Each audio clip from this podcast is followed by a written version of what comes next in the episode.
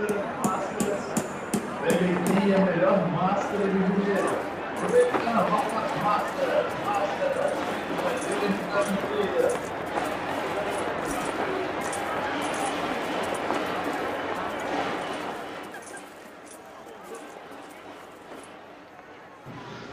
O fim está próximo. O fim está próximo. Estamos condenados. O fogo do inferno irá consumir essas vidas até a próxima.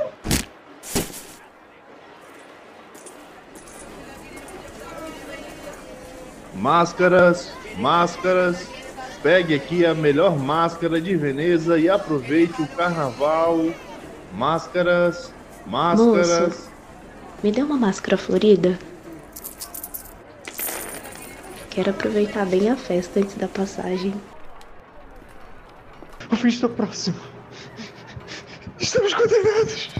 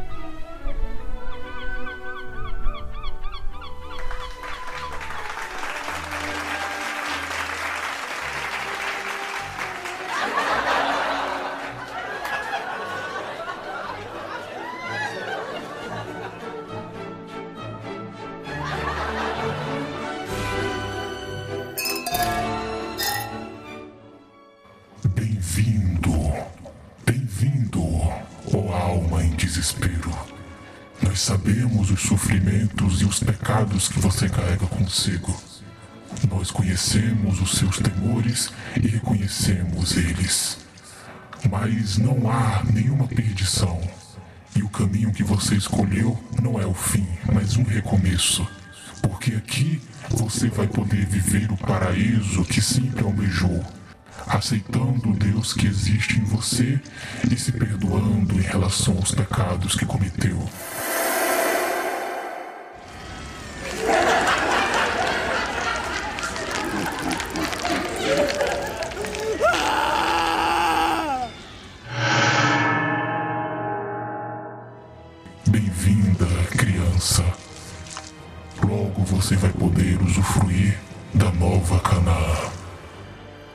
Quagmire RPG apresenta A Máscara de Prata, o horror no Carnaval de Veneza.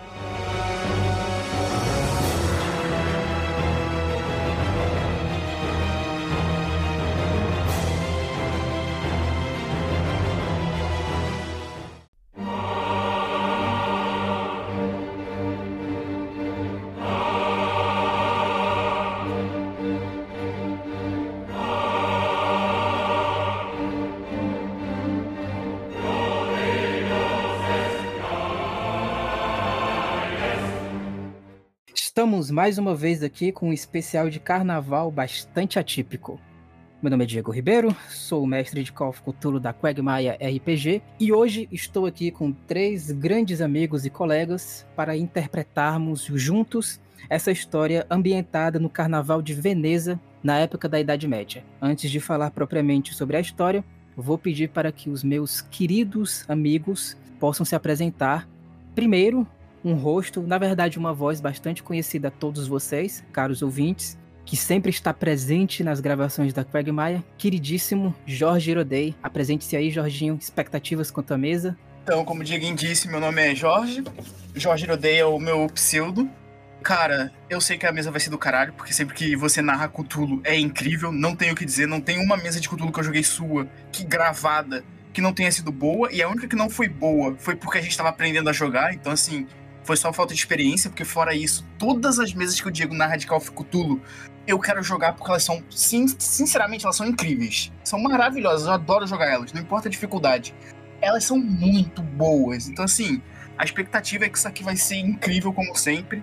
E, cara, é muito bom estar aqui de novo, é muito bom estar sempre na, nas gravações da Quag, eu amo jogar RPG com vocês.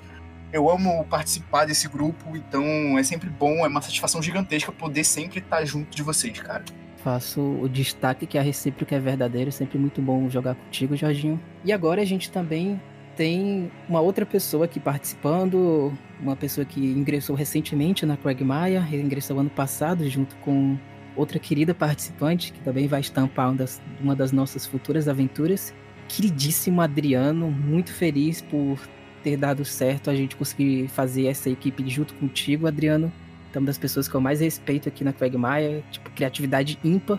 Invejo, inclusive, as criatividades é, nas abordagens da tua mesa e tenho certeza que essa aventura contigo vai ser mais especial ainda. E apresente-se aí, Adriano. Expectativas quanto à mesa, falei sobre você. Bom, sou Adriano. Ah, você já falou bastante, é, só gostaria de dizer que, assim, não inveje minha criatividade, porque vem com bastante loucura também.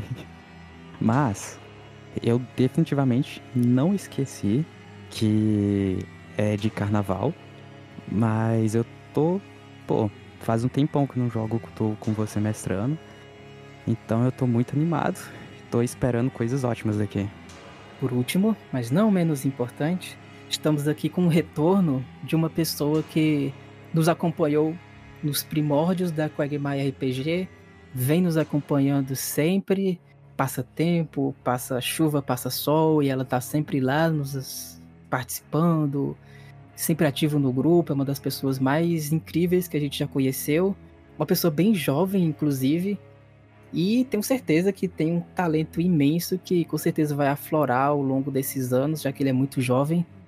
Participou das nossas primeiras mesas, ficou afastado por motivos pessoais, mas agora está retornando. Queridíssimo Eric, muito feliz por estar conseguindo jogar contigo de novo, com o Jorginho e também agora com o Adriano. E vou pedir agora que você se apresente para os nossos ouvintes, já que você é um dos nossos ouvintes mais fiéis, mesmo afastado da mesa. E aí, expectativas quanto à mesa? Fale sobre você. Olá a todos, faz um bom tempo já que eu não jogo, acho que a última vez foi em Nessus, ou então foi no Hotel Rouse, não sei ao certo. É bom estar de volta depois de tanto tempo e espero que a noite de hoje, quer dizer, espero que a aventura hoje seja divertida, seja tenso ao mesmo tempo, que a gente consiga cumprir tudo aquilo que que a gente tem planejado. Então é isso. O nome dessa aventura é A Máscara de Prata O Horror no Carnaval de Veneza. E o resumo dela é o seguinte: Pelos arredores de Veneza, na Idade Média, corre a lenda da Nova Canaã, um local onde a juventude eterna é alcançada e onde todos os sonhos são realizados. Aqueles que desejam alcançar a nova Canaã devem se provar justos para terem uma audiência com um guardião durante a época do Carnaval de Veneza. Após capturar o infiel que espalhava essas informações, interrogá-lo e torturá-lo, a Inquisição descobriu que o foco dessa heresia seria na Praça de São Marcos, em Veneza. Devido a isso, três agentes foram enviados para esse local para identificar e coibir essa ação herética. E aqui, antes de eu descrever basicamente o começo da aventura, vou pedir agora para que os meus nobres colegas apresentem os seus personagens.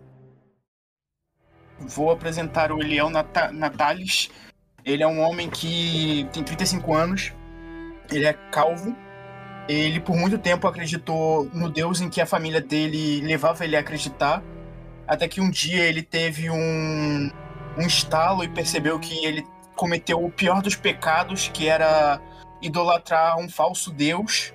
Então, por isso ele se juntou à Inquisição para poder dar o, o perdão às pessoas que cometeram tais pecados como ele ou até piores. E foi isso que levou ele até, até os inquisidor, inquisitores. Adriano, fale mais sobre o seu personagem pra gente. Apresente ele, ele pros nossos ouvintes. Vou jogar com o Salvador Altarra Lago. Ele nasceu na Espanha e de uma família de mercadores, só que viajavam bastante, né? Mercadores viajantes. Ele sempre seguiu a vida com a família dele com as viagens da família, seguindo o negócio da família, até que um dia ele viu uma cidade sendo destruída por um fenômeno natural. E nesse momento que ele viu realmente a face de Deus e lá que ele sempre buscou esse, nesses fenômenos naturais e em outros fenômenos físicos, né? E ele considera como Deus como uma coisa, tipo, justa e, entre aspas, né, matemática, só que também extremamente complexa e que está em tudo. É isso. Desde então ele virou um viajante que busca suas respostas. Também um filósofo, né? Por fim, Eric apresente aí seu personagem para os nossos ouvintes. Hoje eu estou jogando com Giordani George. O Giordani, ele já nasceu um nobre, nasceu na própria cidade de Veneza e durante a sua infância ele teve uma visão, uma visão que claramente veio dos céus, que enquanto ele estava febril na sua cama, ele viu o próprio Deus descendo e lhe dando a tarefa de expurgar o mal do mundo, porque o apocalipse já aconteceu. Isso ele acredita piamente que o apocalipse já aconteceu e todos que estão na terra são aqueles que foram indignos. Ficaram só os perversos e os pecadores. Ele, em questão de aparência, pode-se dizer que ele é maltrapilho. Ele não liga para sua aparência, ele liga para o seu interior. Ele é uma pessoa de aparência suja, desleixada. O jeito dele falar pode soar meio grosseiro, mas o interior dele, ele é um cristão leal e fervoroso. Ele nunca quebra uma promessa e o que ele acredita na questão de o apocalipse já ter acontecido, que ele recebeu a missão de expurgar o mal da terra, ele morreria por isso. Ele vive hoje no Palazzo, é, Palazzo Charamonte Steri, que é a prisão inquisitorial, onde ali ele trabalha expurgando o mal, até que ele foi chamado para participar dessa missão especial dos inquisidores. E é isso. Caro ouvinte, estamos em 8 de março de 1624 na época, na véspera da época do carnaval. Especialmente estamos na Praça de São Marcos, em Veneza. Levando em conta que nesse ano, 1624, a Páscoa ocorreu em 18 de abril de 1624, retrocedendo 40 dias, o período tradicional do carnaval antes da quarta-feira de cinzas, a gente acaba chegando à data de 9 de março como a data inicial dessa festividade, para pegar uma data de referência, estamos na véspera, ou seja, do dia 8 de março.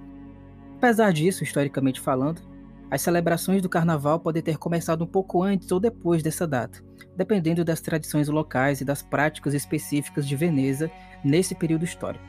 O que importa aqui é que estamos em 8 de março de 1624, véspera do carnaval. Os nossos caros inquisidores trabalham na, no Santo Ofício, a partir de perspectivas que são bastante próprias para eles.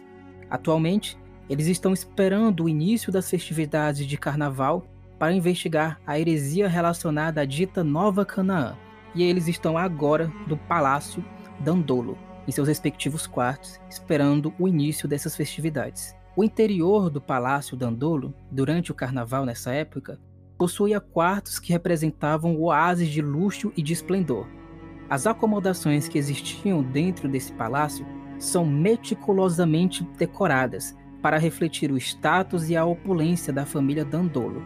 O quarto, iluminado por candelabros finamente trabalhados e janelas adornadas com cortinas de seda colorida, emanava uma atmosfera calorosa e acolhedora.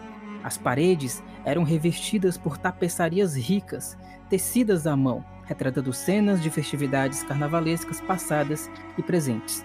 O mobiliário refinado, esculpido com detalhes intrincados, compunha uma decoração que mesclava elegância com um toque teatral. A cama, coberta por lençóis de seda bordados, apresentava dosséis esvoaçantes que adicionavam um ar de mistério e de romance. Ao lado da cama, uma pequena mesa de mogno segurava uma máscara carnavalesca, ricamente decorada, pronta para ser usada nas festividades noturnas. Na lareira, as chamas dançavam alegremente, lançando uma suave luz sobre as máscaras e sobre os trajes que adornavam as paredes. No canto do quarto, uma harpa de madeira entalhada e cordas douradas repousava, aguardando para ser tocada durante as noites de entretenimento. Pinturas de artistas renomados adornavam os espaços entre as janelas, capturando momentos efêmeros de diversão e celebração carnavalesca.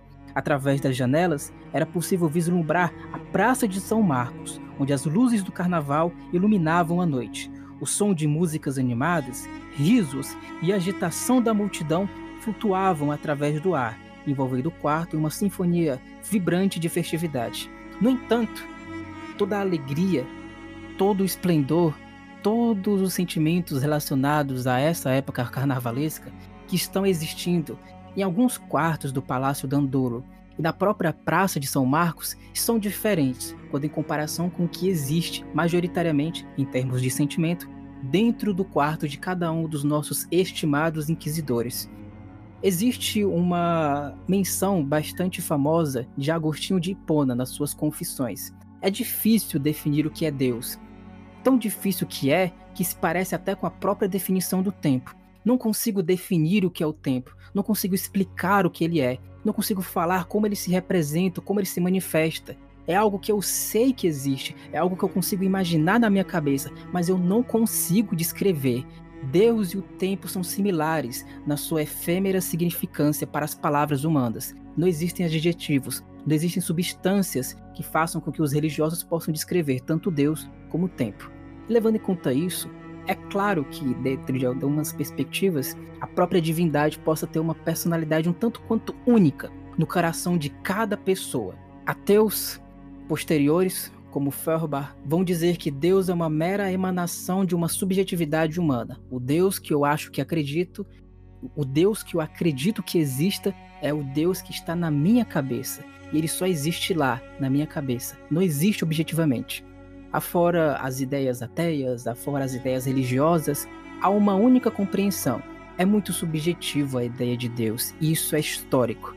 E também é histórico aqui, porque dentro do quarto de cada um dos nossos inquisidores existe uma prece, existe palavras, existe uma tentativa de se conectar com essa divindade que é única para cada uma dessas pessoas. Cada um dos nossos inquisidores possui uma visão única de divindade e a oração que agora eles direcionam para essa divindade é exatamente aquilo que a gente vai escutar agora. Natalis, você agora está sozinho no seu quarto, é de noite, e você, como religioso que é, busca sempre se conectar com um Deus que existe. Não o Deus proclamado pelas massas, mas o Deus intimamente existente no seu coração. Qual é a oração que você vai direcionar a esse Deus? E respondendo, Jesus disse-lhes: os sãos não necessitam de médico, mas sim os que estão doentes. Eu não vim chamar os justos, mas sim os pecadores ao arrependimento. Meu Deus, ouça minha oração. Eu farei seus desejos. Ó Senhor, ajude-me a derrubar todos esses cadáveres de pecadores no chão, para assim trazer para todos eles o perdão Abençoe sua criança nessa inquisição, para que assim todos possam sentir, enfim, seu belo e perfeito perdão. O Natalie se levanta, ele bota uma máscara onde ele tem duas faces do teatro, um lado sendo o trágico e o outro sendo o cômico. Ele leva a vida assim, essa é a visão dele do mundo atualmente. Ele olha pro, pro espelho e quando ele olha pro espelho ele vê uma versão dele que admira um Deus que é completamente errado. A coisa que ele mais abomina na, no mundo, na existência, é esse outro lado que clama por um Deus que não existe. Clama pelo Deus que ele não deveria nunca na vida sequer ter dado um mínimo de amor a ele. Também temos um outro inquisidor, em um momento bastante íntimo consigo próprio, declamando palavras para o Deus não aquele Deus proclamado pelas massas, mas o Deus que existe em seu coração. Salvador, como você está e qual é a sua prece em relação ao seu Deus? O Salvador, ele está de joelhos, rezando. Por que os meus pensamentos não são os vossos pensamentos, nem os vossos caminhos os meus caminhos? Diz o Senhor. Porque, assim como o céu é mais alto do que a terra, assim são os meus caminhos, mais altos do que os vossos caminhos, e os meus pensamentos mais altos do que os vossos pensamentos. Por favor, Senhor, me dê a inteligência e capacidade de ver essa história até o seu fim e descobrir as verdades que eu busco. Então ele se levanta e pega essa máscara que nela tem uma cidade que em maioria da parte né, que está desenhada ela está até que intacta. Porém, no resto dá para ver as casas destruídas, uma tombando em cima de uma pessoa, e ele quase consegue ver a si mesmo apático andando por essa destruição, sem vontade nenhuma de ajudar as pessoas. E ele sabe que sempre será assim. Por fim, Georgia, você também, em um momento solitário, declama palavras ao Deus que existe no seu coração. Como você está? O Giordani, ele está ajoelhado, é naqueles negócios que é tipo um banquinho que tem na igreja católica, que é um banquinho pro joelho. Ele tá num daqueles que fica ao pé da sua cama, com a Bíblia aberta na cama e ele tá lendo em Mateus, onde ele lê: Ai de vós, escribas e fariseus, hipócritas, pois que sois semelhantes aos sepulcros caiados, que por fora realmente parecem formosos, mas interiormente estão cheios de ossos de mortos e de toda imundícia. Assim também vós, exteriormente, pareceis justos aos homens, mas interiormente estás cheios de hipocrisia e de iniquidade. Ele termina de ler, ele se vira para o chão, encosta a testa no chão e levanta as mãos ao alto. Ó oh Deus, o Senhor que entregou em minha mão uma missão como essa, de expurgar todo esse mal do mundo.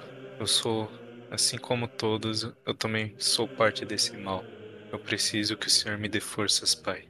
Essa é uma tarefa que sozinho eu não vou poder fazer. Que assim seja. Ele termina a sua oração, vai até o pé da sua cama novamente, pega a sua máscara. É uma máscara daquelas que era bem clássica, que tapa só os olhos e tem um palitinho ao lado segurando. Ele vai até o espelho provar com a máscara, é, segurando a máscara no rosto. Mas quando ele se olha, ele se assusta porque por um momento a figura que ele vê no espelho de si mesmo tá vestindo um roupão branco com a luz caindo por cima dele, como se fosse realmente uma figura divina, mas que só dura um momento porque quando ele tira a máscara do rosto, ele se vê sua aparência barba por fazer, seu cabelo mal cuidado, suas roupas gastas, e ele se vê como o mal que há no mundo que ele é. E assim, encerrando seus votos e suas preces, ao Deus que há no coração de vocês, a noite passa, sem sonhos, e uma noite silenciosa, vocês conseguem dormir, apesar de não conseguirem sonhar. Talvez porque até o próprio coração de vocês de certo modo, também esteja um pouco árido. E nem as alegrias da terra dos sonhos, nem essas alegrias vocês conseguem ter mais. O peso da batina faz com que vocês consigam se erguer novamente, agora já no início das festividades do Carnaval de Veneza. Todos vocês estão se encontrando, digamos que uma salinha para vocês terem uma breve conferência e aí vocês podem descrever como é que cada um de vocês chega. Primeiro, vamos ver como é que chega Natalis. Ele chega tranquilamente, andando com suas roupas. Ele observa a sala tranquilamente, assim, observa quantas pessoas estão ali. Ele procura um local vazio, onde ele possa sentar sozinho. Ele se direciona calmamente, silenciosamente até o local. Ele se senta, bota as mãos em cima da mesa e fica olhando pro alto, em direção ao teto. Em seguida, Salvador, como você chega? Salvador chega até o local com suas roupas ainda de andarilho, mas com uma visão rápida sobre o local, ele observa o companheiro dele e se move até lá, porém, é, sentando perto dele. Ele não fala nada ainda. O Jordani é o último a chegar. Quando ele chega, ele vê lá que já tá dois de seus irmãos. Eles estão na sala, sabe que é com eles que ele vai trabalhar. Ele já cumprimenta. Saudações, irmãos. E senta na cadeira dele. Antes de vocês iniciarem as suas primeiras conversas sobre como é que vai ser a investigação, para tentar encontrar né, o foco exato da, da heresia da Nova Canaã, vocês têm algumas informações. Vocês se lembram que o ímpio que deu as informações que levaram vocês até aqui, ele acabou sendo morto durante os procedimentos inquisitoriais e ele deixou como pista que seria aqui que existiria o coração da heresia da Nova Canaã. Pelo que ele falou, a maioria das pessoas não conhece, mas é como se fosse algo que chega em algumas pessoas. E ele deixou aquela frase enigmática de cultista, rindo da divindade, rindo da trindade, rindo de outras virtudes da própria Igreja Católica. Ele deixou como uma mensagem antes de falecer, pelos procedimentos inquisitoriais, o seguinte: o símbolo da árvore da vida marca a entrada mística aos puros de coração. Eles poderão participar do baile de máscaras da Nova Canaã, onde todos poderão se divertir e tirar suas máscaras de aparência, para então contemplar a chegada do guardião e a visão do paraíso eterno. O que vocês sabem é que ele estava com uma marca, que é uma marca da árvore da vida. Tem uma imagem da Yggdrasil, da mitologia nórdica. É bem parecido literalmente a imagem de uma árvore com vários com várias raízes em um formato que parece que tudo está se direcionando e tudo está indo dela, como se ela fosse a fonte de toda a vida. Parece que a heresia da Nova Canaã tem isso como uma marca. E vocês sabem, pelo menos, que dentre todos os locais que vocês podem ter para investigar, esses daqui acabam se destacando. É a Torre do Campanário, a parte dos cafés e bistrôs, onde fica a parte da alimentação, né, da, das festividades na Praça de São Marcos. Todos esses locais são na Praça de São Marcos, que é o local onde vocês sabem que está o coração dessa heresia, barracas de máscaras e as gôndolas de canais, que é tipo uma, uma parte onde o pessoal paga para paga para dar uma, uma volta de barco. Já pensaram onde vamos? Eu estou pensando agora. As torres, talvez? Seria uma boa ideia, mas a gente também tem as barracas de máscaras, já que máscaras são citadas como algo necessário. A árvore da vida marca a entrada. Bem, um, um baile de máscaras sem máscaras seria meio estranho, né? For para supor assim, não me espantaria se numa das gândolas nós encontrássemos uma árvore da vida. Mas as gôndolas têm muitas pessoas. É algo que, sinceramente, seria atirar no escuro por enquanto. Não temos nem noção do que a gente tem que fazer primeiro para descobrir o que é essa árvore da vida. É o símbolo. Eu entendo que é o símbolo, mas é uma árvore qualquer, é uma, um tipo de árvore diferente. A gente não sabe como que funciona. Mas, de qualquer jeito, a gente pode também verificar as barracas depois. Visto que a sua ideia parece interessante, poderíamos explorar explorá-la. Mas não podemos abandonar a torre do campanário também. Assim como as barracas também podem ser úteis. Tem alguém que é daqui, né? De Veneza, quem é? Sou eu. Faz educação aí. É, tu tentou pensar em alguma em alguma movimentação esquisita que tu já viu na tua, na tua estadia aqui, mas tu não tem uma ideia exata. Vocês vão começar por onde? Bem, podemos ir no. no. nas gôndolas, seria uma boa ideia. Então vamos primeiro às gôndolas. Correto. Vocês já vão precisar atravessar né, a Praça de São Marcos para chegar até as, até as gôndolas. Algum de vocês tem escutado psicologia? O ideal seria escutar, mas psicologia também dá, mas com uma dificuldade maior. Eu tenho escutar e psicologia. Eu também tenho os dois. Psicologia seria sólido e escutar seria regular. Deixo com vocês. Alguém está planejando dar uma facada em um de vocês, no meio da multidão. Tem uma multidão de pessoas passando pela Praça de São Marcos, vocês estão atravessando, né? Algumas pessoas elas estão assim com cautela, já que vocês são figuras de autoridade, né? Vocês estão com o símbolo da Inquisição em vocês. Mas tu consegue escutar, Jordânia, uma pessoa falando: Eles chegaram, vamos precisar matar eles aqui? Na verdade, ele tá perguntando, né? Alguém. Eu vou falar pra eles. é, vou ficar no meio entre os dois e vou falar baixinho. Irmãos, estão planejando um atentado contra nossas vidas. Pode ser que sejam dos tais homens da árvore da vida. O que acham nós? Deveríamos procurá-lo? Hum, deixe que venham até nós. Já vão fazer isso mesmo. Correto. Não foi uma afirmação.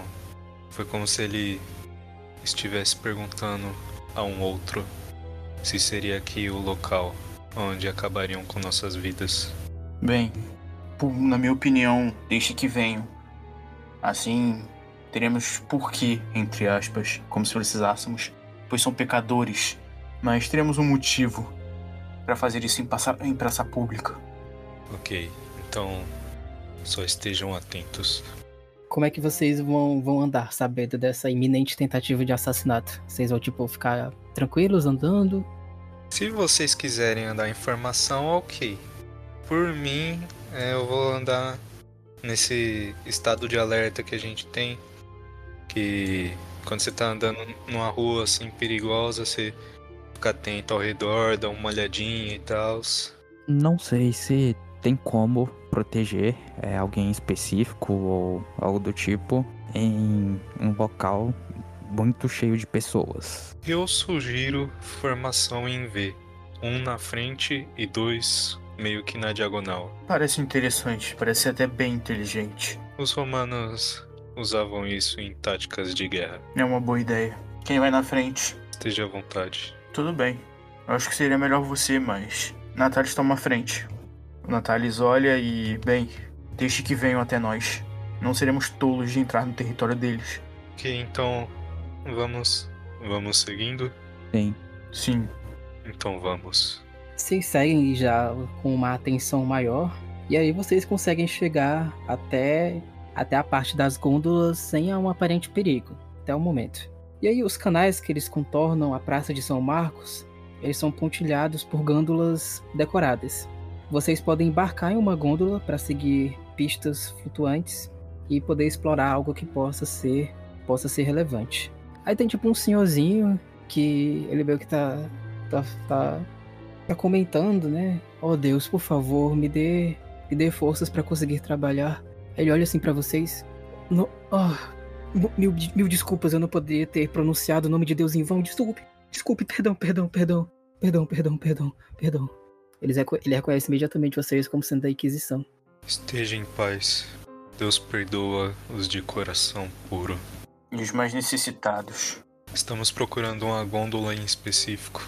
Até o momento, como estamos no começo do dia, só eu estou, estou trabalhando aqui na, na gôndola, mas tem outras pessoas, eu posso ajudar. É tudo, tudo pelo Santo Ofício. Eu imagino que a gente tenha trago. É um desenho do símbolo, né? Eu per... Aí eu pergunto: Você viu uma gôndola com um símbolo como esse? Eu, eu creio que sim, mas isso, isso é alguma coisa errada? Eu não deveria ter visto? Esteja em paz. Esse símbolo representa a árvore da vida. Nós apenas estamos buscando porque é um símbolo que não deveria ser usado em festividades como essa. Ah, ah, entendo, entendo. Poderia nos apontar para onde viu, então? Sim, sim, sim. Ele fica um pouco envergonhado. Vocês. É porque eu precisaria ir com a gôndola para mostrar onde, onde fica. Já vi enquanto eu estava passeando é, com um casal é, em uma das paredes. É Uma visão que me chamou a atenção, mas. Então, vamos. Guie-nos até lá, senhor. O senhor viu somente uma? Sim, sim, sim. Leve-nos até lá. Qual vai ser a ordem de vocês para entrar na gôndola? O Natalis vai continuar na frente. Eu passei por último. Certo, Jordane. Faz um teste de escutar. Também com uma vantagem. Mas se tu não passar, os outros podem fazer também com a vantagem. Falei. Nossa, foi um 100. Ainda bem que ele falhou por 90 na segunda vez. É, os demais também podem fazer, tá? Já que é uma informação que vocês estavam cientes. Eu vou deixar o Adriano fazer primeiro porque eu não tenho que escutar, não. Nossa. Boa. Tu escuta uma pessoa falando agora, Salvador, e tu vê uma pessoa tirando tipo uma, uma faca pra atacar o, o Jordani que tava indo por último. Isso com vocês dois já na gôndola. O Salvador vai se virar. Jordane, atrás de você. A pessoa tá muito longe? Tá vindo pelas costas e a gente vai fazer o seguinte: tu vai fazer dois testes de destreza, Jordani, com dado bônus. 56. 3d6 vezes 5 pra esse bandido. 16. 80 e tem 80 de destreza. Meu amigo. E ele vai ter um dado de penalidade. Tu vai jogar dois dados e vai ficar com o pior resultado. Meu Deus, Diego. Nossa senhora. Tu não consegue ser rápido o bastante pra conseguir é, se livrar sem problemas do ataque dele, Jordani. O ataque. Eu vou deixar a força dele. Eu não vou jogar pra que vai que eu tenho sorte de novo e não é pra vocês morrerem agora. Então. eu vou deixar a lutar dele em, em 40, vou ser misericordioso. É do jeito que você tá, se ligou hack, pô. Seguinte, Jordani, ele vai fazer o seguinte, ele vai tentar te dar uma facada e aí você vai poder fazer aquele aquela manobra de tu poder esquivar usando metade da tua destreza ou você pode usar o contra-atacar, que no caso você usaria a sua perícia de luta, que eu imagino que deve ser melhor a tua perícia de luta pra contra-atacar. Vou tentar contra-atacar. Beleza, vamos ver primeiro dele, vai que ele não consegue acertar. Vai tentar te dar uma facada. 40, tá? Não consegue. E tu pode contra-atacar. E tenta. ele literalmente aproveita que tu tá. Tu tá assim, olhando, né? Atento assim, a alguns locais. Encontra um ponto cego em tu e tenta te atacar, mas ele acaba ficando nervoso e erra. E tu vai tentar atacar, contra-atacar ele com qual arma? Tem uma adaga, mas pode ser com a própria arma dele. Teria que ser uma arma tua. Pra pegar a arma dele, tu teria que fazer uma manobra pra pegar. É, então minha adaga. Tua adaga tá quanto de dano? É um D4 mais 2 mais o meu dano extra. 7. Vou jogar também pra constituição dele, 3d6 vezes 5. 65 a constituição dele. Com o seu golpe. Descreve aí como é que foi o teu golpe, depois que ele tentou te atacar. Ele vem tentando me atacar, né? Um momento que ele imagina que eu esteja distraído, mas o Salvador me avisa. Quando eu olho pra trás, ele já tá vindo com a adaga. Tento desviar, não consigo, mas o pouquinho que eu me movi foi o suficiente pra desviar de onde seria uma parte do meu corpo, ele acaba errando. Então, pego a minha adaga que carrego na cintura. É uma adaga com o pomo tem um rubi vermelho. Ela é fundinha, é fininha e grandinha a lâmina. Eu dou um ataque aqui, aqui em cima no braço, onde fica a axila. Faz um corte não muito fundo, mas é um ponto onde passa uma veia. Então acaba escorrendo bastante sangue. Foi 7 pontos de dano, então no normal ele ficaria precisando fazer o teste de constituição. Tipo, mesmo não tirando a constituição dele, é 7 pontos de dano, então inevitavelmente ele precisaria fazer um teste de constituição. Fiz no aleatório, deu 65, ele fez o teste de constituição 89. Ele está desmaiado agora, depois do teu golpe. E vocês veem que essa cena aconteceu. A tentativa, né, se concretizou contra o, o, o George. E aí o, o agressor acabou sendo atingido e foi rapidamente neutralizado por ele. O homem na gôndola fica desesperado. Céus, tentando matar homens de Deus? Vocês veem essa, essa cena. Eu dou uma olhada em volta. Tem mais alguém que eu consiga ver? e Encontrar. Enquanto isso, o Salvador vai falar pro. pro carinha da gôndola. Acalme-se. Nós somos as pessoas certas para este, esse tipo de acontecimento. Está tudo sob controle. Fique calmo, senhor. Já esperávamos isso. É, isso faz parte. Quando Pessoas não acreditam no Deus certo, é isso que acontece. São pecadores. E esse é o fim que merecem. Certo, certo, certo, eu entendo. Mas mesmo assim é, é inacreditável. Não consigo encontrar. Eu olho assim, eu não vejo ninguém. Eu sei que ele não tá sozinho, mas eu imagino que quem tá com ele não tá perto. Eu vou colocar ele inconsciente dentro da gôndola. Irmãos, irmãos, me ajudem aqui. Coloquem ele dentro da gôndola. Podemos interrogá-lo depois, é uma ótima ideia. Sim, mas antes precisa parar o sangramento. Alguém tem. Acho que é primeiros socorros, né? Isso. Eu só tenho medicina. Você tem, ô Adriano? Não. Alguém vai ficar morrendo sangrando, é isso. Ah, tu pode usar medicina nele e vamos ver aí. É, mas vamos ver então. Eu tenho 60, vamos ver o que isso vai dar. Aí, sólido. Com os teus parcos conhecimentos médicos da época, tu consegue neutralizar o sangramento, estancando ele. Ele ainda tá desacordado, mas não tá mais sangrando a ponto de poder morrer de hemorragia. Está bom por enquanto. Ele vai acabar morrendo de qualquer jeito. É mais do que ele merece até. O gondoleiro todo se tremendo sai e vai guiando vocês. E vocês têm aquela aquela visão, né, das pessoas mais uma vez se preparando para pro, pro início das festividades, né, que deve ter o seu ápice lá pela noite, já no meio do mar com a gôndola. E ele tá remando assim com uma, alguma dificuldade e fala: eu, eu acho que era ali. Ele aponta assim para uma para uma parede que fica mais ou menos próxima do, do canal, né? Onde vocês estão circulando. Ah, precisar só de um pouquinho de paciência, eu estou próximo. Tudo bem, senhor. Fique calmo. Meu senhor, o senhor já trouxe alguma outra pessoa até aqui? Ah, sim. Apenas uma ou várias? Ah, ano passado eu, eu trouxe trouxe algumas pessoas, elas também estavam é, aproveitando a época. E elas olharam a marca? Foi durante isso que eu encontrei a marca. Elas, elas falaram que não era para eu para eu me assustar, que ela significaria é, a entrada para o paraíso, paraíso futuro, segundo eles falaram.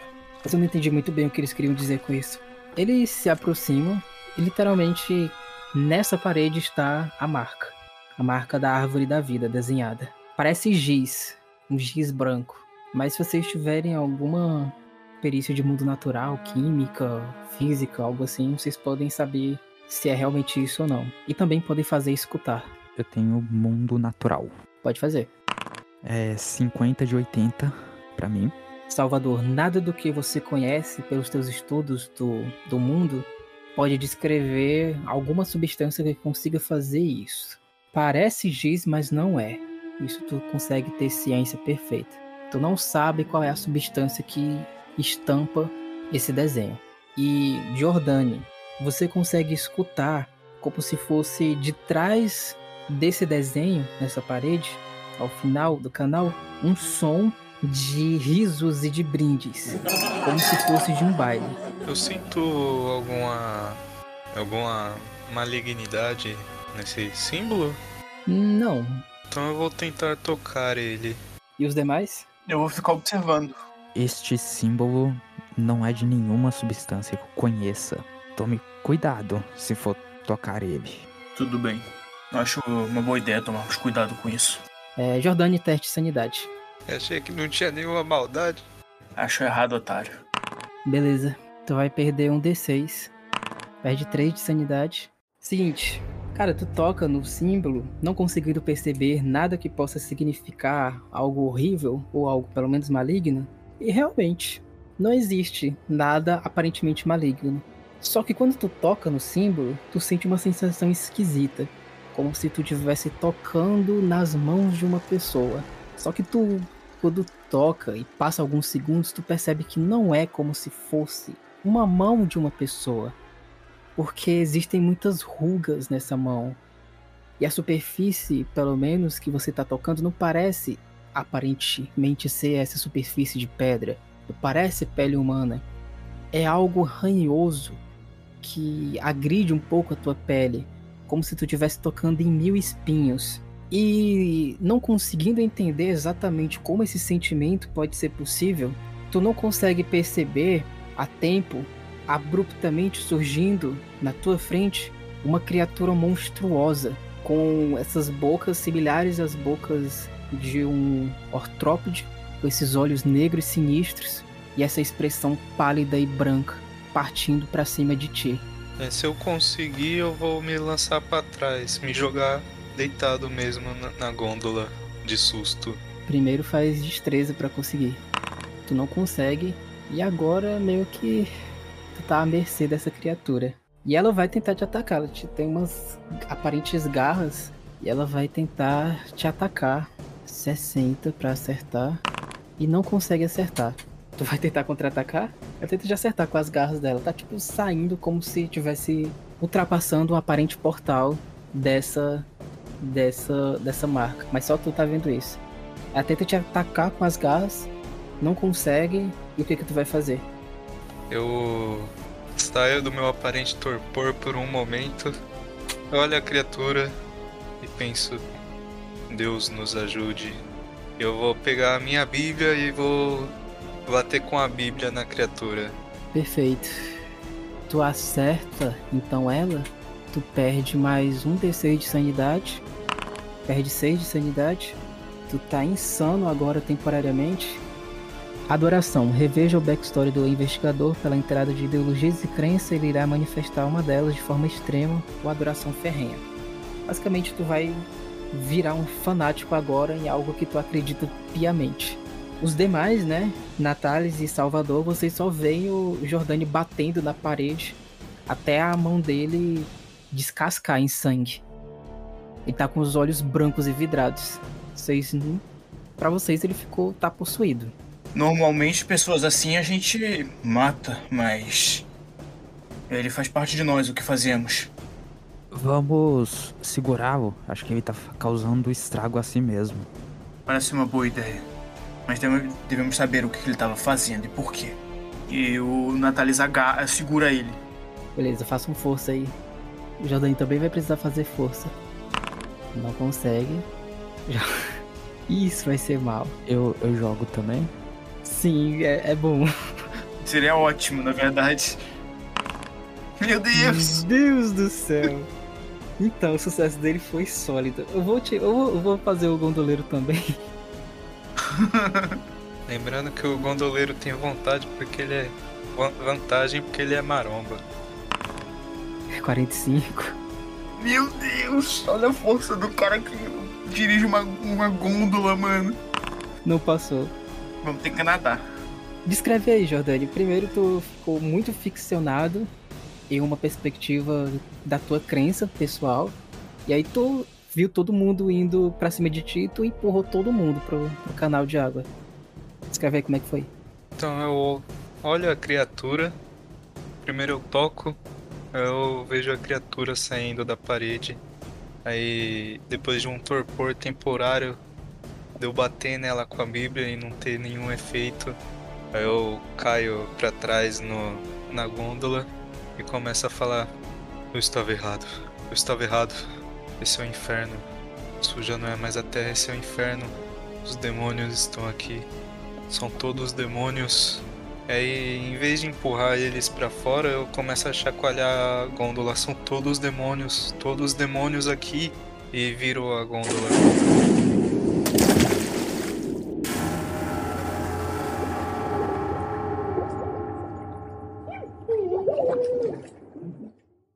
Então agora vem uma questão bastante interessante. Que todos vocês caem no canal de água, inclusive o gondoleiro, e todos que vão cair, menos o Jordani, vão precisar fazer um teste de sanidade também. Passei. O gondoleiro é 40. O gondoleiro não passou. Também não passei. O gondoleiro tem 40, ele perde um D6. Perdeu um, tá com 39. Tu perde um D6 também. Perdi um apenas. O roleplay é o seguinte: vocês estão dentro da água e sentem como se alguma coisa, alguns tentáculos estivessem puxando vocês para, para o fundo do canal. Só que agora não parece que vocês estão num canal de água simples, é como se vocês estivessem num imenso oceano e essa coisa estivesse levando vocês para os confins do inferno. Primeiro, Natália descreve como é que tu se liberta dessa entidade maléfica tentando te levar pro inferno.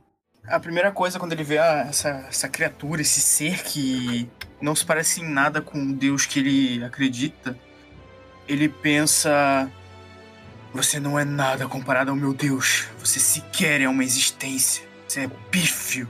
Você é patético. E com isso, e com toda a fé que ele tem em seu Deus, ele se desvincula dessa criatura e evita ser levado ao inferno, pois ele acredita que a vontade de seu Deus é muito maior do que qualquer criatura que tente o levar para aquele local.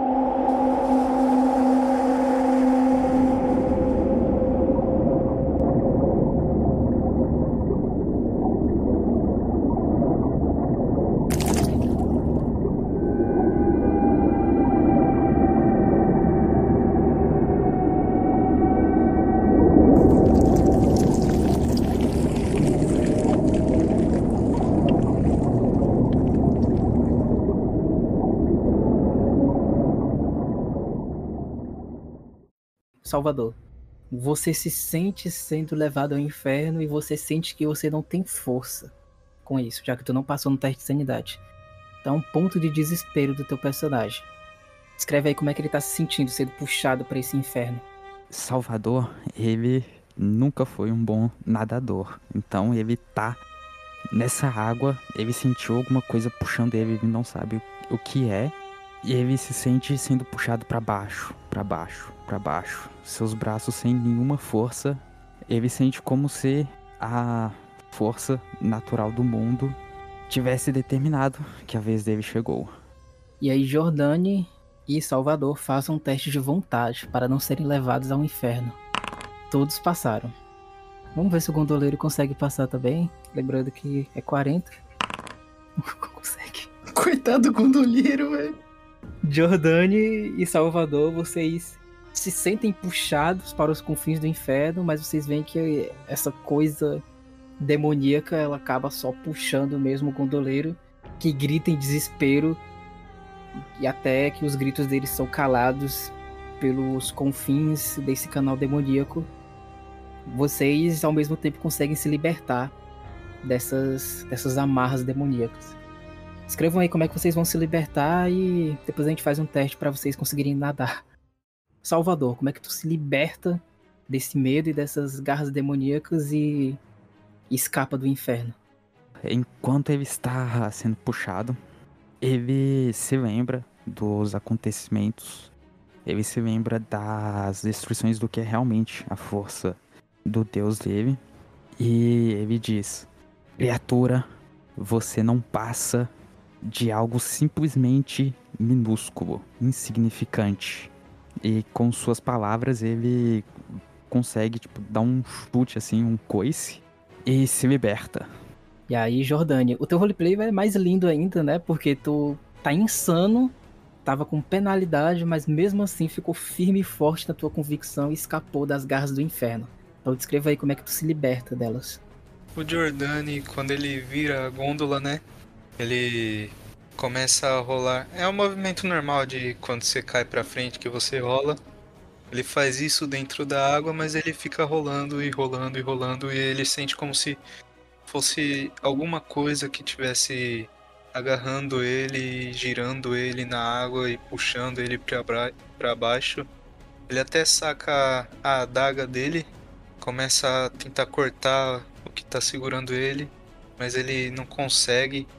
Ele sente que não é só a força da água que tá deixando os movimentos dele, é como se tivesse alguma outra resistência também. Tá deixando os movimentos dele devagar. É como se tivesse alguma outra resistência também que tá impedindo ele de cortar o que quer que esteja prendendo ele.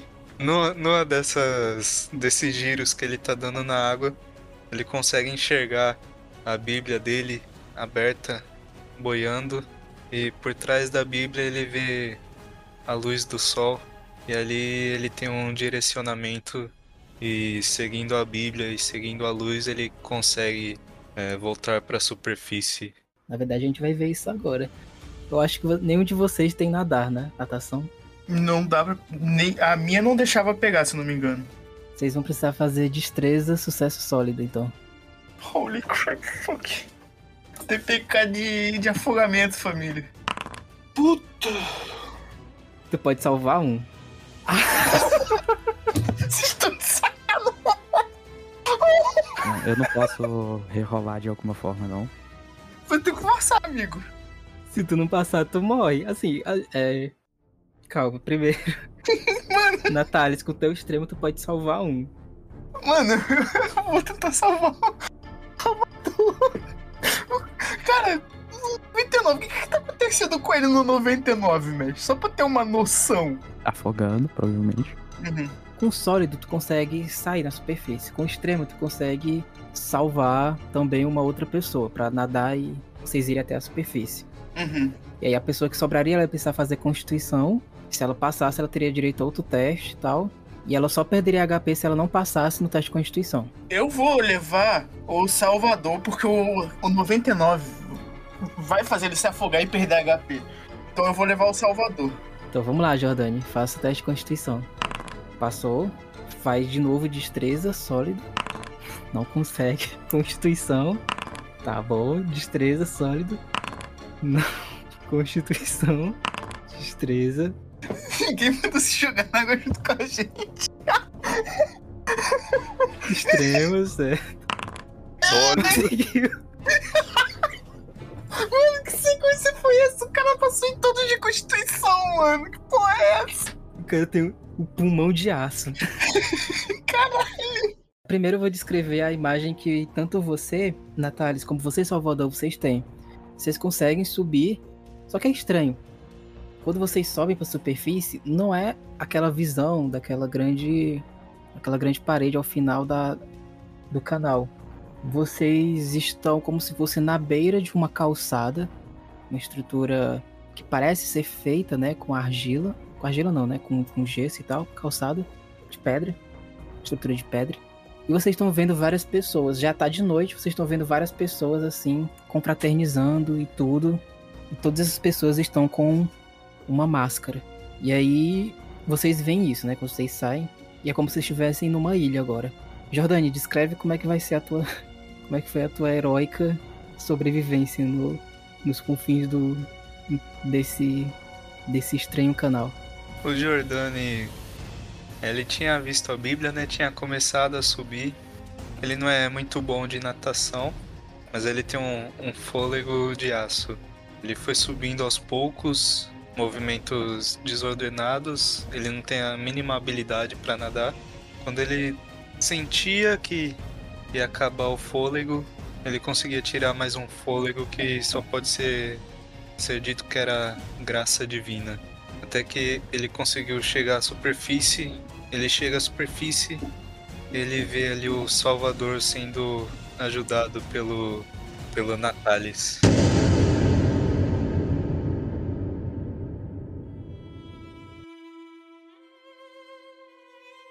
E aí tu tem essa imagem, né, desse baile, como eu tinha descrito antes. Teste de sanidade, porque é uma visão que afeta, né? Tá de noite do nada e não era pra estar de noite do nada. Vocês dois, primeiro o Eric perde um D4, perde um, e o Salvador perde 4 de sanidade.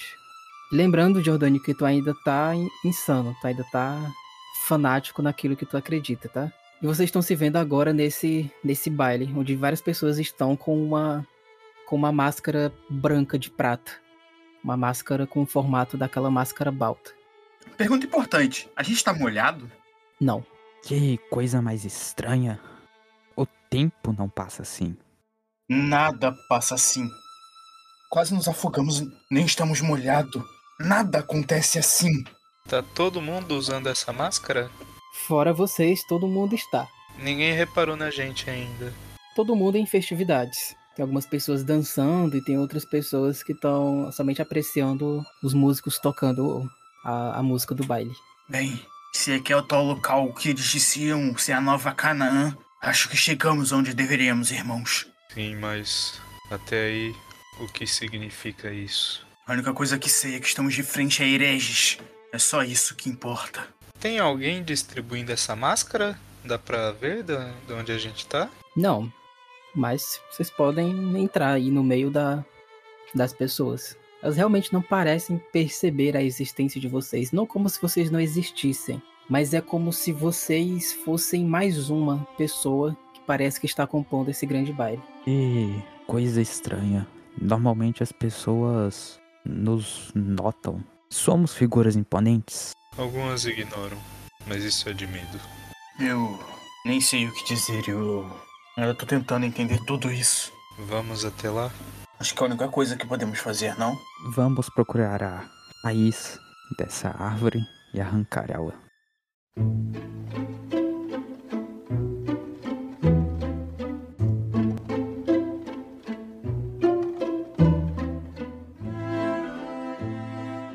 Vocês entram dentro dessa grande quantidade, essa grande multidão de pessoas com a máscara alta e todas dançando, algumas em baile, outras pessoas apenas apreciando, enquanto que mais à frente tem tipo uma elevação onde tem algumas pessoas tocando violino e também apreciando toda essa festividade.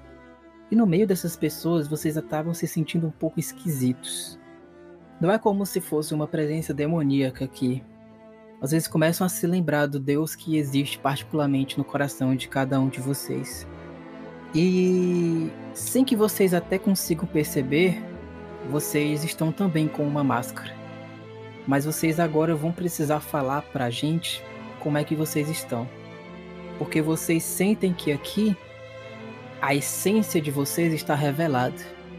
Vocês percebem que nessa dessas máscaras dessas pessoas, algumas estão com uma expressão feliz, outras estão com uma expressão triste, outras com uma expressão irada e outras com uma expressão neutra, como se a essência dessas pessoas estivesse transmudada na imagem dessas máscaras.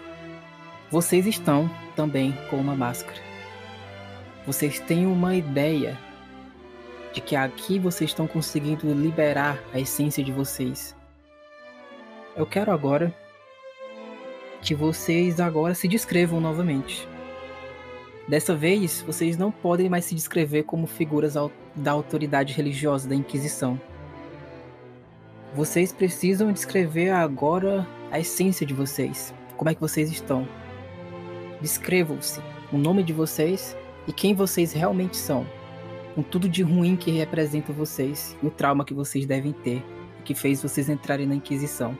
Vocês agora são esse trauma. E também falem como é que tá a máscara de vocês. Se ela tá com uma expressão feliz, triste, neutra ou qualquer outra que vocês consigam pensar agora. Primeiro, Natalis, como é que você tá? No meio dessa multidão e no meio desse baile, você encontra a sua essência. Qual é ela? Ele, o Natalis, está vestido de vermelho, a roupa toda vermelha, com sua máscara com, com a expressão de tristeza. Ele ele sabe que nesse momento o que ele é é simplesmente um pecador que adora outros deuses. É um ser corrompido que o seu maior erro é não acreditar somente em um deus.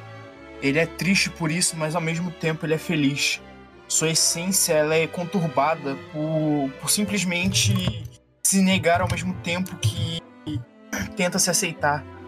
Ele é um ser confuso. Ele é o maior dos pecadores, em sua opinião, pois ele adora símbolos falsos. Mas essa é a essência dele. É isso que ele é. É isso que ele representa. Ele é um pecador nato. Agora, Salvador. Tu percebe que o Natalis mudou completamente. Como se agora tu conhecesse realmente esse colega da Inquisição e não fosse realmente a pessoa que seria ideal para compor ela. Mas você também se revela aqui. A sua essência aflora. E aí eu vou pedir também para que você descreva quem você realmente é, como é que tá a tua máscara agora no meio desse baile. Salvador Altarra. Ele está com umas roupas de um mercador qualquer, completamente destruídas. Não, não completamente, né? Mas bastante destruídas e rasgadas. E ele anda como se realmente não se importasse com nada. Ele se lembra dessa sensação. Ele sabe das vezes que sentiu isso. E do que isso traz nele. E a máscara dele é uma neutra, porém não só neutra. Ela forma uma expressão neutra, mas pela simples apatia daqueles ao redor dele. Jordani, tu vê os teus colegas transmudando completamente e nos confins já da inconsciência, da loucura, tu se também reconhece quanto essência agora. Como é que você está? Também descreve como é que tá a máscara do seu personagem. O Jordani, ao mesmo tempo em que ele toma consciência dos colegas, dos irmãos que se travestiram de inquisidores para essa forma como eles estão agora, ele também repara em si e ele vê a roupa que ele deveria estar tá usando agora é uma bata, uma bata que deveria ser branca, limpa, mas é uma bata toda carcomida, toda poída, toda suja. A pele dele, ele enxerga cheia de feridas, como se na época de Cristo ele fosse um leproso. Ele se sente e ele sabe que ele é não um pecador, ele é o pecador. Se juntasse todos os pecados do mundo e se organizasse numa só pessoa, essa pessoa seria o que o Jordani é nesse momento. No rosto dele, a máscara é uma máscara branca prateada. Ela mostra um sorriso, mas não é um sorriso de alegria, é um sorriso de escárnio.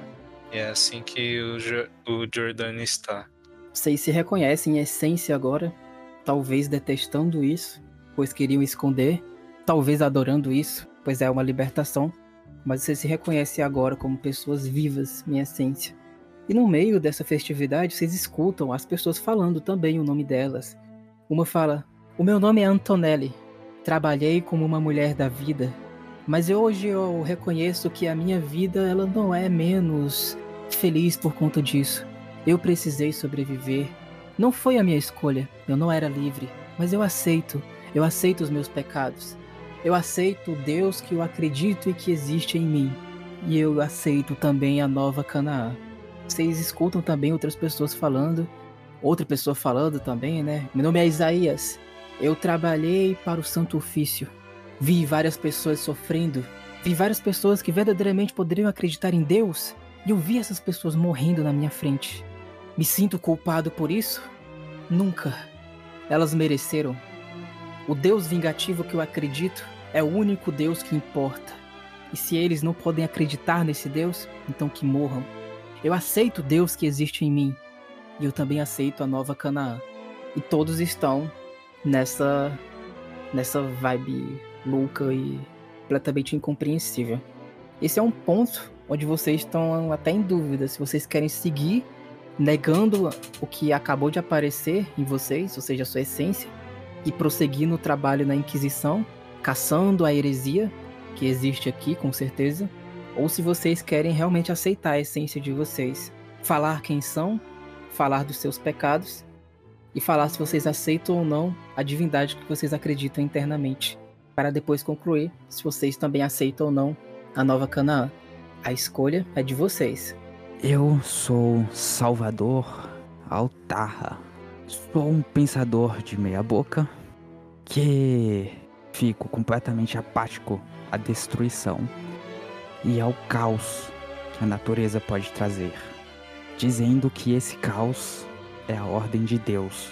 Mas, nesse momento, eu vou descobrir a verdade nessa raiz e arrancá-la.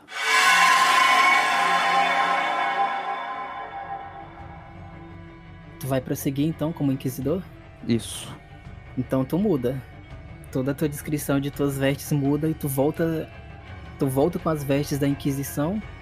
Tu já não tem mais a máscara e todos estão olhando assim, pasmos para tu.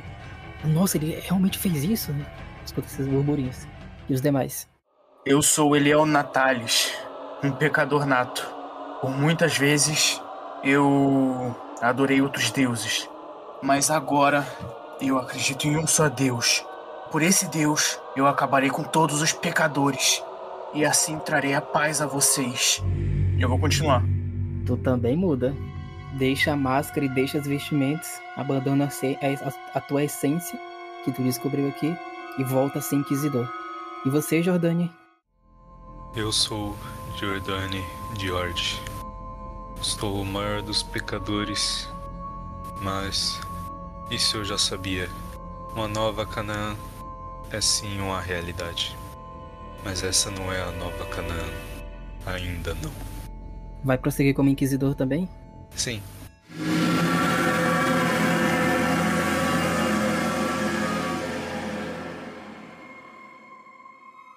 Vocês veem todas as faces na frente de vocês, centenas de faces, ficarem com uma expressão irada. Todas elas julgam vocês. Quem vocês pensam que são? Homens de Deus? Não! Vocês são lacaios da própria vaidade. Vocês negam a própria Canaã. Pra quê? Gritam, pra quê? Pois a sua nova Canaã é uma farsa. Isso não passa de uma raiz impura. E todos vocês serão punidos por isso. o homem pode negar as suas palavras, mas não pode negar o seu coração. Vocês todos pagarão pelo pecado de acreditar em uma coisa tão vil e maligna. Vocês são pecadores e devem pagar pelo que fizeram. Suas escolhas têm um peso e vocês sentirão ele. Vocês são idiotas! A voz. Todas as vozes ficam demoníacas. Vocês são todos idiotas. E aí todo o baile que tava ao redor de vocês desaparece. Quase como se num estalar de dedos. Vocês agora se veem em outra realidade.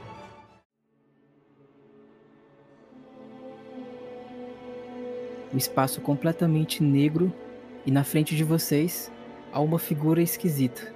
Essa figura ela tem vários tentáculos se contorcendo. E vocês veem essa figura. Só que do lugar onde deveria haver o rosto dela, não há nada.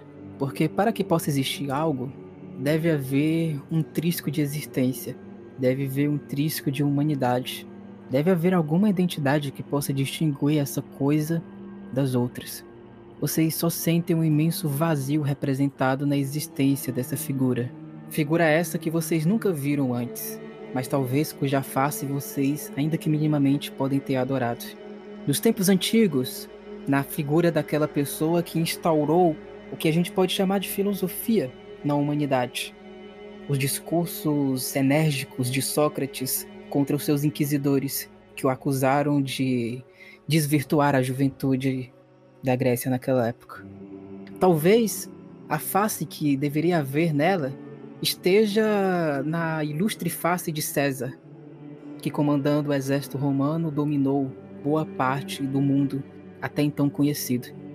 Talvez, quem sabe, possa ver essa figura em uma entidade religiosa adorada pelos hindus, talvez no caminho do céu pronunciado por Confúcio, talvez na imagem beatífica de Buda, talvez até na imagem daquele que na montanha expressou um discurso que pode ter iluminado gerações e gerações. Talvez Jesus, talvez diversas figuras que já existiram nessa humanidade. Porque as faces, as faces daquilo que a humanidade admira e preserva, elas estão representadas em uma única figura, cujo nome pronunciável talvez seja impossível, mas ainda que seja impossível, pode ser minimamente compreendido. A figura se identifica então. Eu, Nyarlathotep, o caos rastejante, condeno todos vocês ao tormento eterno. Malditos inúteis estúpidos, se renegam a nova Canaã? Então que seja. Eu renego o direito de todos vocês existirem nesse mundo. A realidade está esquisita, está tudo escuro.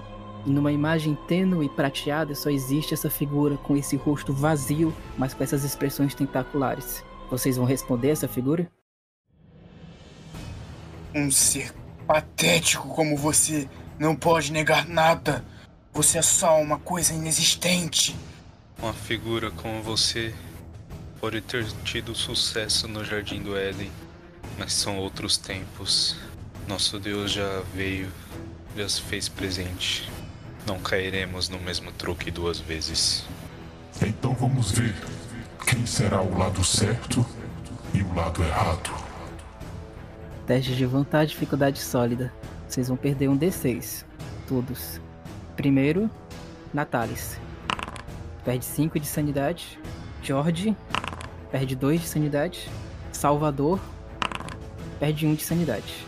A criatura, ela tá é, gigantesca, manifestando todo o horror que ela representa para cima de vocês. E ela tenta entrar na mente de vocês para derrotá-los.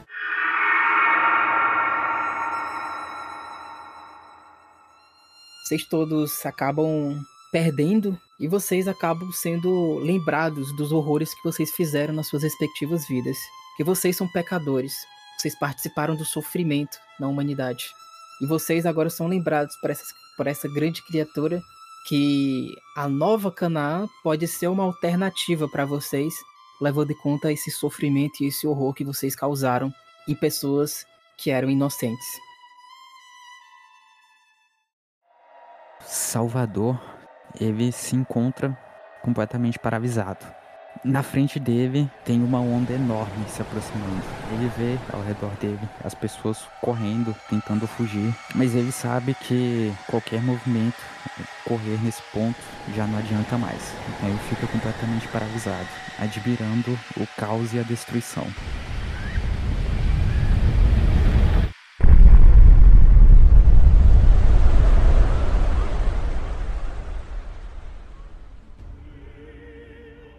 O Natalis, ele, ele tá vendo outras pessoas, é, ele, na verdade, ele tá num, num julgamento de uma pessoa que foi pega é, adorando um falso deus.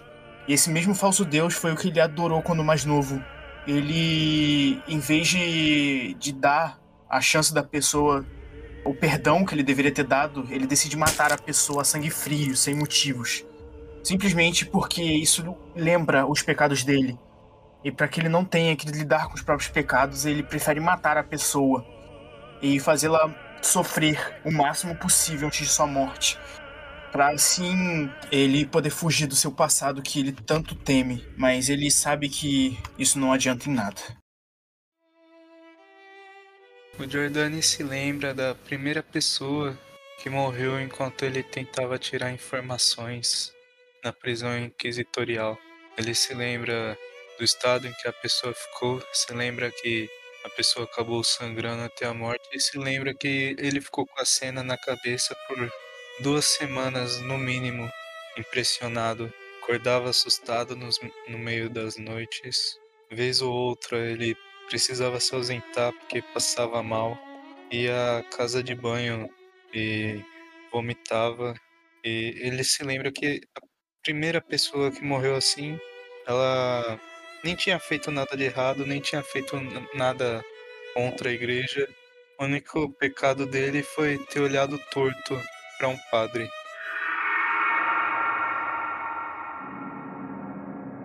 E a figura sussurra e vocês. Não percebem? Vocês acreditam que existe um inferno após esse mundo. Mas não.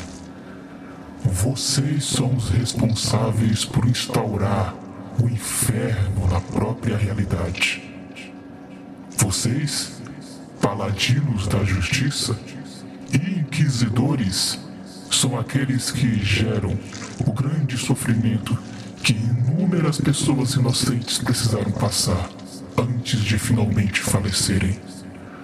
Vocês precisam ser salvos. Vocês precisam de algo que expie os seus pecados. Vocês precisam da nova Canaã.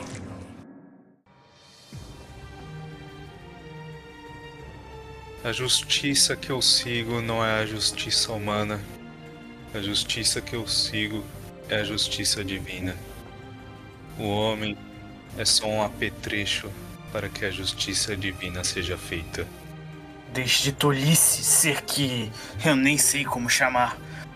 O que fizemos foi nada menos do que dar perdão às pessoas que pre- precisavam, mereciam. Nós fizemos o trabalho que deveria ser feito.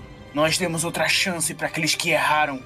E eu não volto atrás, eu não faria nada diferente, pois eu sei que era o certo a se fazer. Suas mentiras e sua nova Canaã não são nada. Você se diz certo, mas está apenas criando uma ilusão para as pessoas continuarão sofrendo.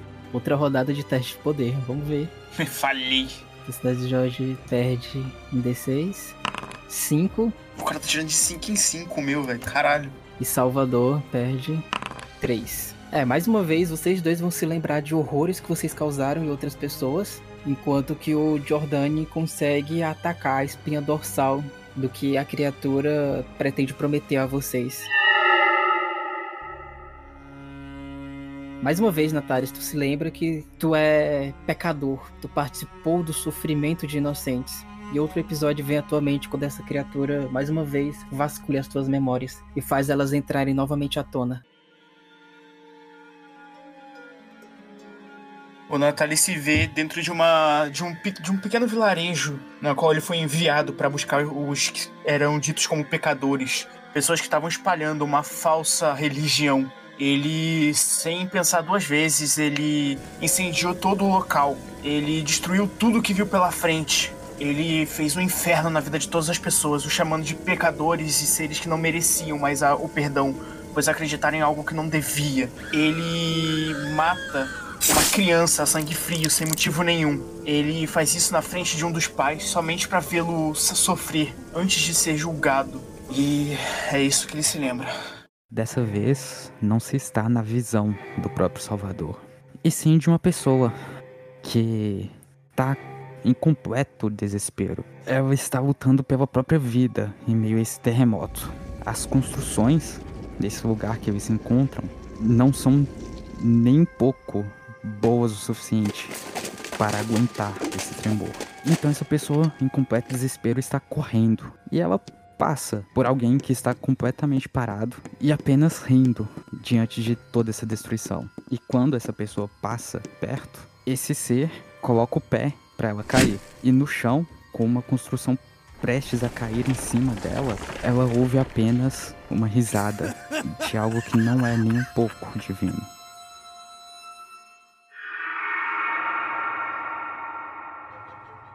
Jordani, joga um D100. 77. A tua força de vontade, ela é única. E tirando forças dos confins da tua própria sanidade, do que restou dela, tu resiste à pressão dessa criatura. E talvez de algum poder que tu pode se considerar considerar como sendo um poder divino, tu derrota essa criatura. E tu sente que essa criatura vai permanecer derrotada por 77 anos. Como é que você consegue selar essa entidade? Eu olho pra essa criatura disforme. Pelo que ela falou, eu falo: Você, cria imunda, o pão que você me oferece e a água que me dá de beber, ainda que eu coma, ainda que eu beba, só me causará sede. O Deus a que eu sirvo, o Deus a que devotei a minha vida, é a fonte da água viva. Quem beber da água que ele oferece, não mais terá sede e terá a vida eterna. Quem comer do pão que ele oferece, não mais terá fome. Volte rastejando das profundezas de onde veio e permaneça lá, até que assim Deus o determine. Todos vocês só escutam um urro de desespero dessa criatura sendo engolida por um vórtice gigantesco.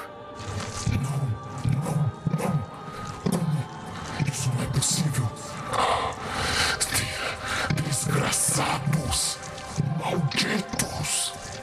E vocês se sentem vitoriosos.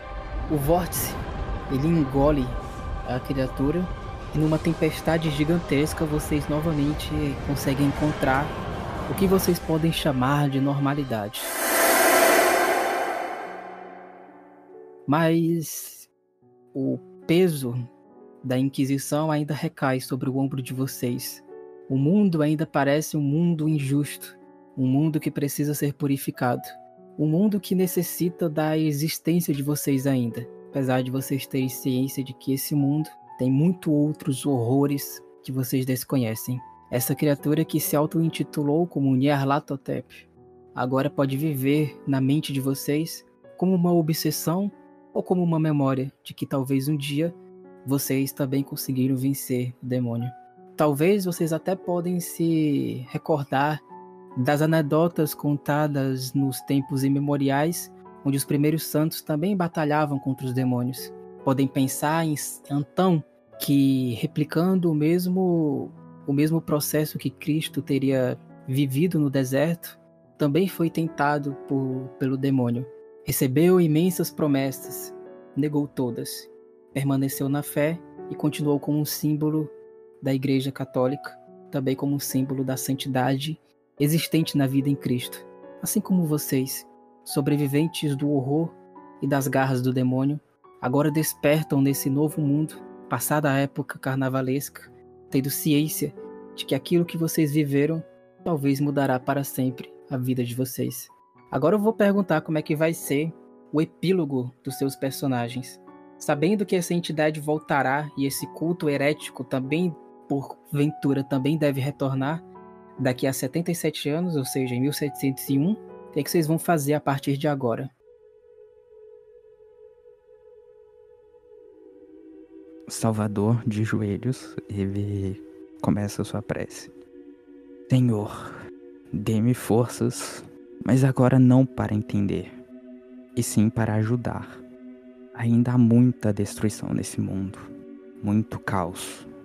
E é isso que ajuda a essas criaturas se alimentarem. Então, Senhor, dê-me forças para ajudá-los. E Salvador, no epílogo dele, ele muda bastante. Ele decide deixar para trás muito da sua vida, mas ele continua como viajante.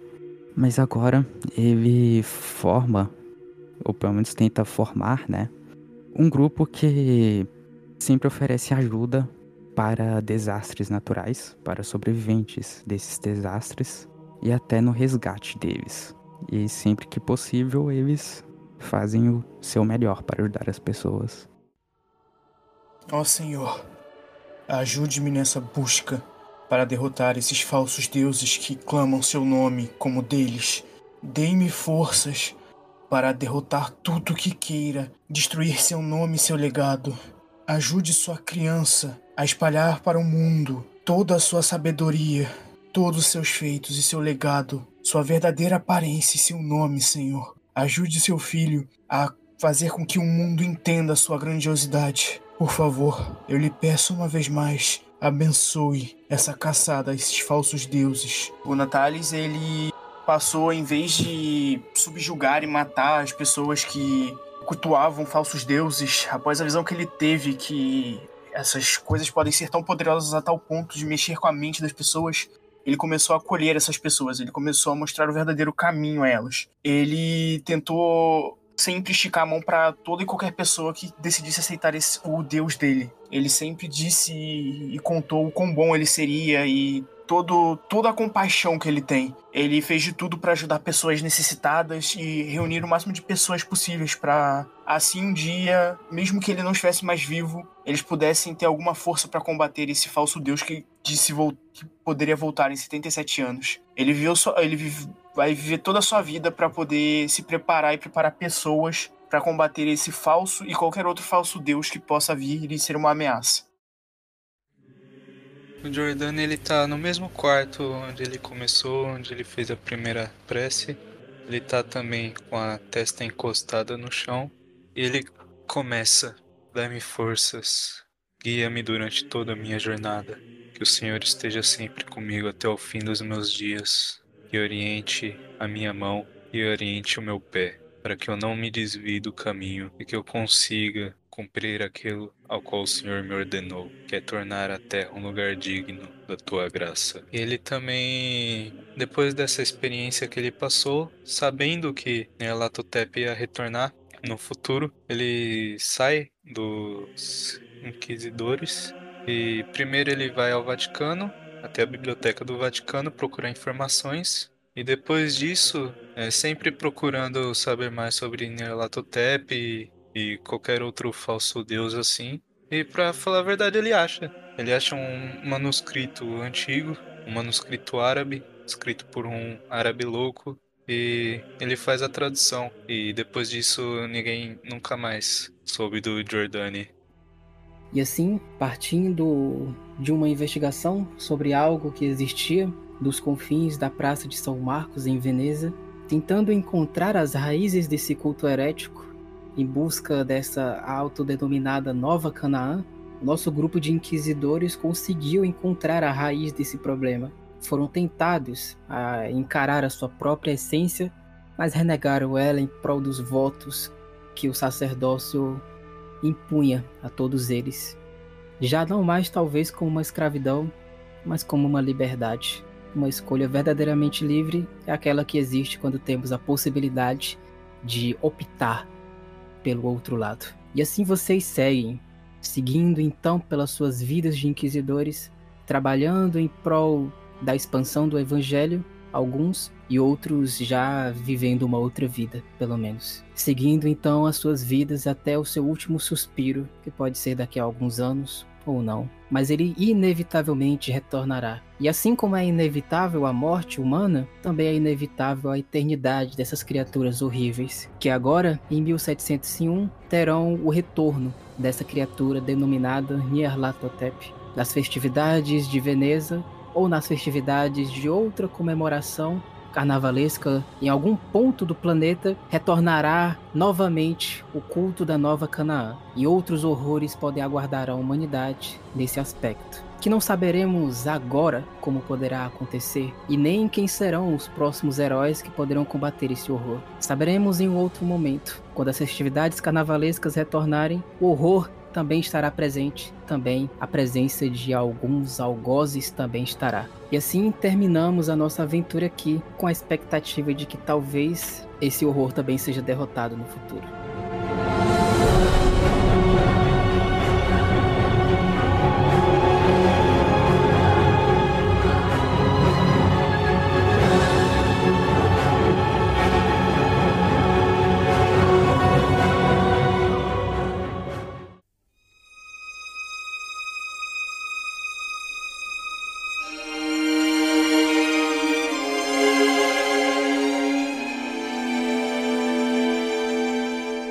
Peço agora só a despedida de vocês e opiniões. Opiniões não, né? Visão sobre como é que foi a mesa, expectativas aí sobre 1701, por aí vai. Começando com o salvador da noite, Eric. Dê suas despedidas, comentários sobre a mesa e expectativas sobre o retorno em 1701 dessa criatura. A mesa foi muito da hora, foi pra uma direção que eu não esperava. Primeiro eu achei que a parede onde eu toquei, a gente ia ter que ou subir por ela ou passar por um túnel e nadando num túnel subterrâneo. E aconteceu do nada. A luta contra o Nerlatotep eu não esperava, eu esperava que a gente fosse só lutar contra cultistas mesmo. Inclusive eu planejava morrer no meio da aventura. Então uma morte da hora, impactante de retorno para 1701. Eu espero que o que o Giordani fez no epílogo dele seja algo que vá ajudar. É, com a permissão do mestre, o que o Giordani fez foi uma tradução do Necronomicon, de pelo menos uma parte do Necronomicon. Por enquanto é só, espero voltar em breve aí, assim podendo, e agradeço pela mesa de hoje. E tchau, tchau para quem estiver ouvindo num futuro próximo. Jorge. Cara, primeiramente falando sobre a mesa em si, eu achei muito boa. A, a história foi muito, muito incrível. Eu acho que é aquele momento ali que todo mundo começou a se afogar, assim. O Diego não esperava exatamente que fosse daquele jeito, mas tudo bem. Mas aquilo deixou um, um pouquinho de como é realmente na Quagmire, né? Que nem tudo é. Vai fazer o. Vai ser feito como tá no roteiro. A gente sempre consegue dar o azar de, de alguma coisa acontecer e virar uma bagunça gigantesca onde um TPK pode estar tá chegando do nada. Mas, cara, a mesa muito, muito, muito foda. Eu adoro mesa que no final não é sempre obrigatório o TPK. É muito maneiro ter a, a chance de sair vivo, a esperança e a chance de sair vivo. Achei incrível. A história é muito boa, a história é incrível. Ela, cara, em todos os momentos eu achei ela muito foda. Pena que a gente tinha que fazer ela um pouco mais rápida, então não teve algumas cenas, tipo, a gente torturando alguém para conseguir umas informações, mas tudo bem. Mas foi incrível esse combate final, então, cara, foi nossa, avassalador. Ele foi muito bom, um dos melhores combates que a gente já teve em Call of Cthulhu. E, cara, o que, o que eu espero pra 1701 é o demôniozão voltando e sendo derrotado de novo. Por talvez pessoas que possam ser os, os precursores de, da, da Quagmire, sem ser a Quagmire, ia ser incrível. Mas é, velho, o que o, o Natali fez foi continuar recrutando pessoas e espalhando a palavra, e foi pra isso que ele viveu. Foi mais ou menos isso, mas a sessão de hoje, Diguinho, foi incrível. Tá de parabéns. Adriana, pra fechar. Gostaria de dizer que em 1701, Brandeburgo, Prússia, tornou-se o reino da Prússia com a permissão do Sacro Imperador Romano Le- Leopoldo I da Germânia e do eleitor da Saxônia, Augusto o Forte, rei da Polônia. Só queria jogar isso aí mesmo. Mas eu curti muito. Eu achei muito interessante a história. Mano, muito foda apenas. Tipo, ir na ilha e daí tá todo mundo lá, tipo, aceitando. Eu curti também o arco de, tipo, nós três decidimos re- decidir recusar e ter esse combate. Eu espero que não tenha convencido os meus amiguinhos a, tipo, talvez tenha mudado de opinião deles, a opinião deles com o meu discurso foda, que eu tô muito orgulhoso dele até. Mas é isso, curti muito. E pra 1701, vamos ver aí o que, que vai acontecer, né? O bichão vai convocar os outros no carnaval. E, e é isso. É isso, gente. Vamos encerrando aqui. Vou deixar uma, uma caixinha de perguntas aí. Se tiver engajamento suficiente, posso conversar com, com os jogadores pra gente comentar outros aspectos da mesa. Nem toda a história foi abordada. Realmente tinha, assim, uma outra, uma outra coisa que poderia acontecer se eles rejeitassem ser inquisidores. Ia dar, inclusive, um- uma embolação muito legal. Mas essas coisas eu comentaria mesmo se tivesse aí engajamento dos ouvintes em ter um episódio comentando esse arco. É isso. Agradeço a presença de todos. Esse episódio deve sair no carnaval, talvez, ou não, não sei, não tenho certeza. Mas essa aventura foi terminada. É uma aventura canônica pro universo temático da Quagmire. Então, aproveite aí e até mais. Tchau, tchau. Falou! Valeu! Falou.